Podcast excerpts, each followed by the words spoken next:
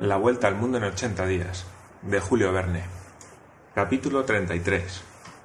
Una hora después, el vapor Henrietta transponía el faro, que marca la entrada del Hudson, doblaba la punta de Sandy Hook y salía mar afuera. Durante el día, costeó Long Island, pasó por delante del faro de Fire Island y corrió rápidamente hacia el este. Al día siguiente, 13 de diciembre, a mediodía, subió un hombre al puentecillo para medir la latitud. Pudiera creerse que era el capitán Speedy. Nada de eso. Era Phileas Fogg. En cuanto al capitán Speedy, estaba buenamente encerrado con llave en su cámara y prorrumpía en alaridos que denotaban una cólera bien perdonable, llevada al paroxismo. Lo que había pasado era muy sencillo. Phileas Fogg quería ir a Liverpool y el capitán había aceptado el pasaje para Burdeos. Y a las treinta horas de estar a bordo, a golpes de billetes de banco, la tripulación, marineros y fogoneros, tripulación algo pirata, que estaba bastante disgustada con el capitán, le pertenecía. Por eso, Phileas Fogg mandaba, en lugar del capitán Speedy, que estaba encerrado en su cámara, mientras que la Henrietta se dirigía a Liverpool. Solamente que, al ver a Phileas Fogg maniobrar bien, se descubría que había sido marinero. Ahora, más tarde, se sabrá de qué modo había de terminar la aventura. Entretanto, Mistress Aouida no dejaba de estar inquieta y Fix se quedó de pronto aturdido. En cuanto a Picaporte, le parecía aquello simplemente adorable. Entre once y doce nudos, había dicho el capitán Speedy, y efectivamente, la Henrietta se mantenía en este promedio de velocidad. Por consiguiente, no alterándose el mar, ni saltando el viento al este, ni sobreviniendo ninguna avería al buque, ni ningún accidente a la máquina, la Henrietta, en los nueve días, contados desde el 12 de diciembre al 21, podía salvar las 3.500 millas que separaban a Nueva York de Liverpool.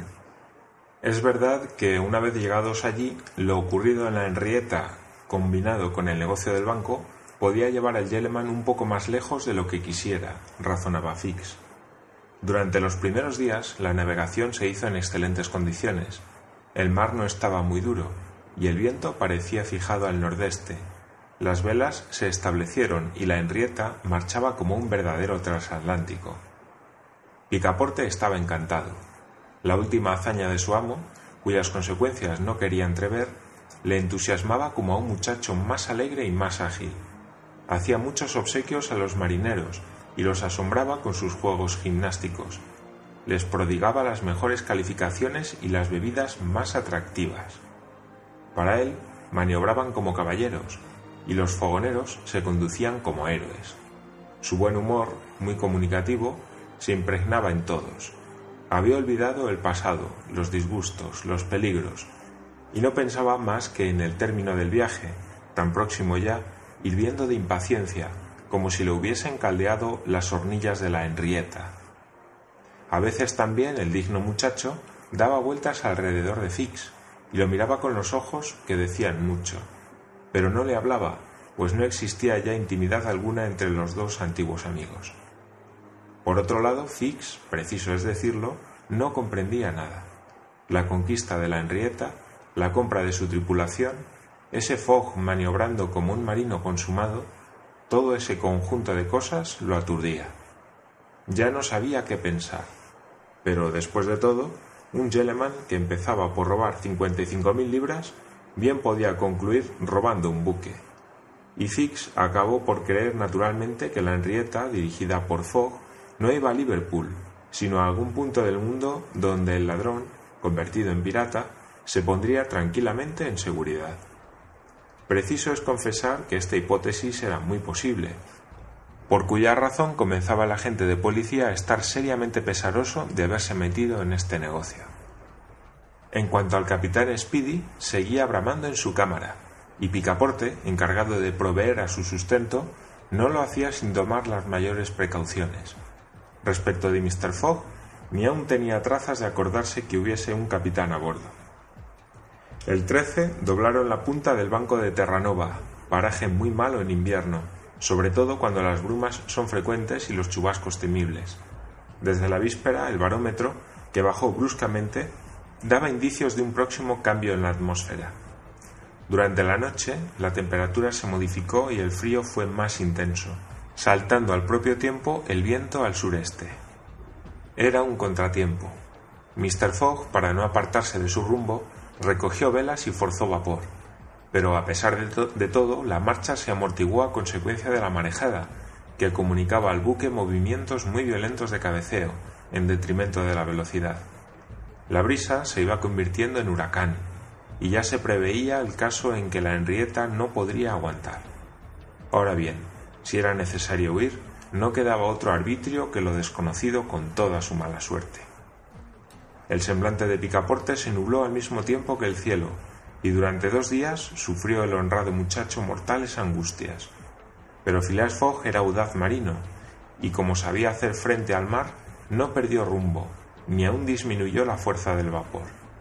La Henrietta, cuando no podía elevarse sobre la ola, la atravesaba, y su puente quedaba barrido, pero pasaba. Algunas veces la hélice también salía fuera de las aguas, batiendo el aire con sus enloquecidas alas, cuando alguna montaña de agua levantaba la popa, pero el buque iba siempre avanzando. El viento, sin embargo, no arreció todo lo que hubiese podido temerse. No fue uno de esos huracanes que pasan con velocidad de 90 millas por hora.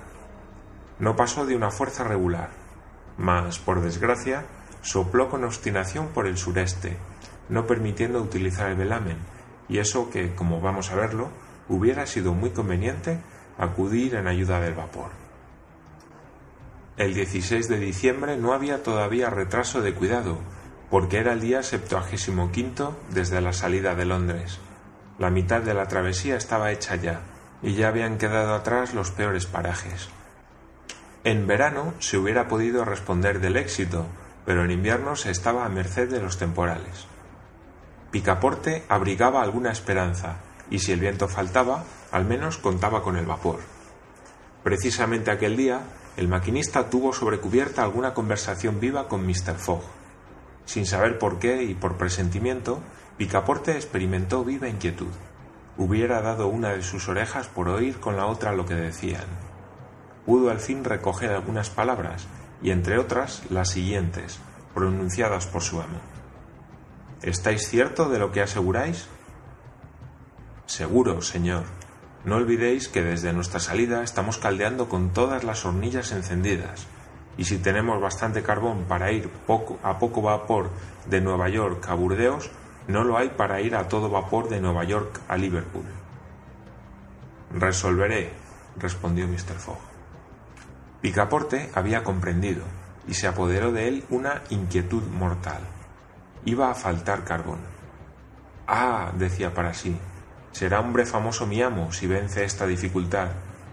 Y habiendo encontrado a Fix, no pudo menos que ponerlo al corriente de la situación, pero el inspector le contestó con los dientes apretados. Entonces, ¿creéis que vamos a Liverpool? Pardiez. Imbécil, respondió el agente, encogiéndose de hombros. Picaporte estuvo a punto de responder cuál se merecía a tal calificativo, cuya verdadera significación no podía comprender, pero al considerar que Fix debía estar muy mohino y humillado en su amor propio por haber seguido una pista equivocada alrededor del mundo, no hizo caso. ¿Y ahora qué partido iba a tomar Phileas Fogg? Era difícil imaginarlo. Parece, sin embargo, que el flemático Yeleman había adoptado una resolución porque aquella misma tarde hizo venir al maquinista y le dijo Activad los fuegos haciendo rumbo hasta agotar completamente el combustible. Algunos momentos después, la chimenea de la Henrietta vomitaba torrentes de humo. Siguió, pues, el buque marchando a todo vapor, pero dos días después, el 18, el maquinista dio parte, según lo había anunciado, que faltaría aquel día el carbón. Que no se amortiguen los fuegos, respondió Fogg. Al contrario, cárguense las válvulas. Aquel día, a cosa de las doce, después de haber tomado altura y calculado la posición del buque, Phileas Fogg llamó a Picaporte y le dio orden de ir a buscar al capitán Speedy. Era esto como mandarle soltar un tigre, y bajó por la escotilla diciendo Estará indudablemente hidrófobo. En efecto, algunos minutos más tarde, llegaba a la toldilla una bomba con gritos e imprecaciones. Esa bomba era el capitán Speedy y era claro que iba a estallar. ¿Dónde estamos? Tales fueron las primeras palabras que pronunció, entre la sofocación de la cólera, y ciertamente que no lo habría contado, por poco propenso a la apoplejía que hubiera sido. ¿Dónde estamos? repitió con el rostro congestionado. A 770 millas de Liverpool, respondió Mr. Fogg con imperturbable calma. ¡Pirata! exclamó Andrew Speedy. Os he hecho venir para. filibustero. para rogaros que me vendáis vuestro buque. No, por mil pares de demonios, no. Es que voy a tener que quemarlo. ¿Quemar mi buque? Sí, todo lo alto, porque estamos sin combustible. ¿Quemar mi buque? Un buque que vale cincuenta mil dólares. Aquí tenéis sesenta mil, respondió Phileas Fogg, ofreciendo al capitán un paquete de billetes. Esto hizo un efecto prodigioso sobre Andrew Speedy. No se puede ser americano sin que la vista de sesenta mil dólares cause alguna sensación. El capitán olvidó por un momento la cólera, su encierro y todas las quejas contra el pasajero. Su buque tenía veinte años, y este negocio podía hacerlo de oro. La bomba ya no podía estallar, porque Mr. Fogg le había quitado la mecha. ¿Y me quedaré el casco de hierro? dijo el capitán con tono singularmente suavizado. El casco de hierro y la máquina. ¿Es cosa concluida? Concluida. Y Andrew Speedy, tomando el paquete de billetes, los contó, haciéndolos desaparecer en el bolsillo. Durante esta escena, Picaporte estaba descolorido. En cuanto a Fix, por poco le da un ataque de sangre. Cerca de veinte mil libras gastadas y aún dejaba foja al vendedor el casco y la máquina, es decir, casi el valor total del buque. Es verdad que la suma robada al banco ascendía a cincuenta y cinco mil libras. Después de haberse metido el capitán el dinero en el bolsillo, le dijo Mr. Fogg: No os asombréis de todo esto, porque habéis de saber que pierdo veinte mil libras si no estoy en Londres el 21 a las ocho y cuarenta y cinco minutos de la noche. No llegué a tiempo al vapor de Nueva York, y como os negabais a llevarme a Liverpool... Y bien hecho, por los cincuenta mil diablos del infierno, exclamó Andrew Speedy, porque salgo ganando por lo menos cuarenta mil dólares. Y luego añadió con más formalidad. ¿Sabéis una cosa, capitán? Fogg. Capitán Fogg, hay algo de yankee en vos. Y después de haber tributado a su pasajero lo que él creía una lisonja, se marchaba cuando Phileas Fogg le dijo ¿Ahora este buque me pertenece? Seguramente, desde la quilla a la punta de los palos, pero todo lo que es de madera se entiende. Bien, que arranquen todos los aprestos interiores y que se vayan echando a la hornilla. Júzguese la mucha leña que debió gastar para conservar el vapor con suficiente presión. Aquel día la toldilla, la carroza, los camarotes, el entrepuente, todo fue a la hornilla. Al día siguiente, 19, se quemaron los palos, las piezas de respeto, las berlingas. La tripulación empleaba un celo increíble en hacer leña. Picaporte, rajando, cortando y serrando, hacía el trabajo de cien hombres. Era un furor de demolición. Al día siguiente, 20, los parapetos, los empavesados, las obras muertas, la mayor parte del puente fueron devorados. La Henrietta ya no era más que un barco raso, como el del pontón. Pero aquel día se divisó la costa irlandesa y el faro de Falsenet. Sin embargo, a las diez de la noche, el buque no se encontraba aún más que enfrente de Queenstown. Faltaban 24 horas para el plazo y era precisamente el tiempo que se necesitaba para llegar a Liverpool, aun marchando a todo vapor, el cual iba a faltar también. Señor, le dijo entonces el capitán Speedy, que había acabado por interesarse en sus proyectos, siento mucho lo que os sucede. Todo conspira contra vos. Todavía no estamos más que a la altura de Queenstown. Ah, dijo Mr. Fogg, ¿es Queenstown esa población que divisamos? Sí.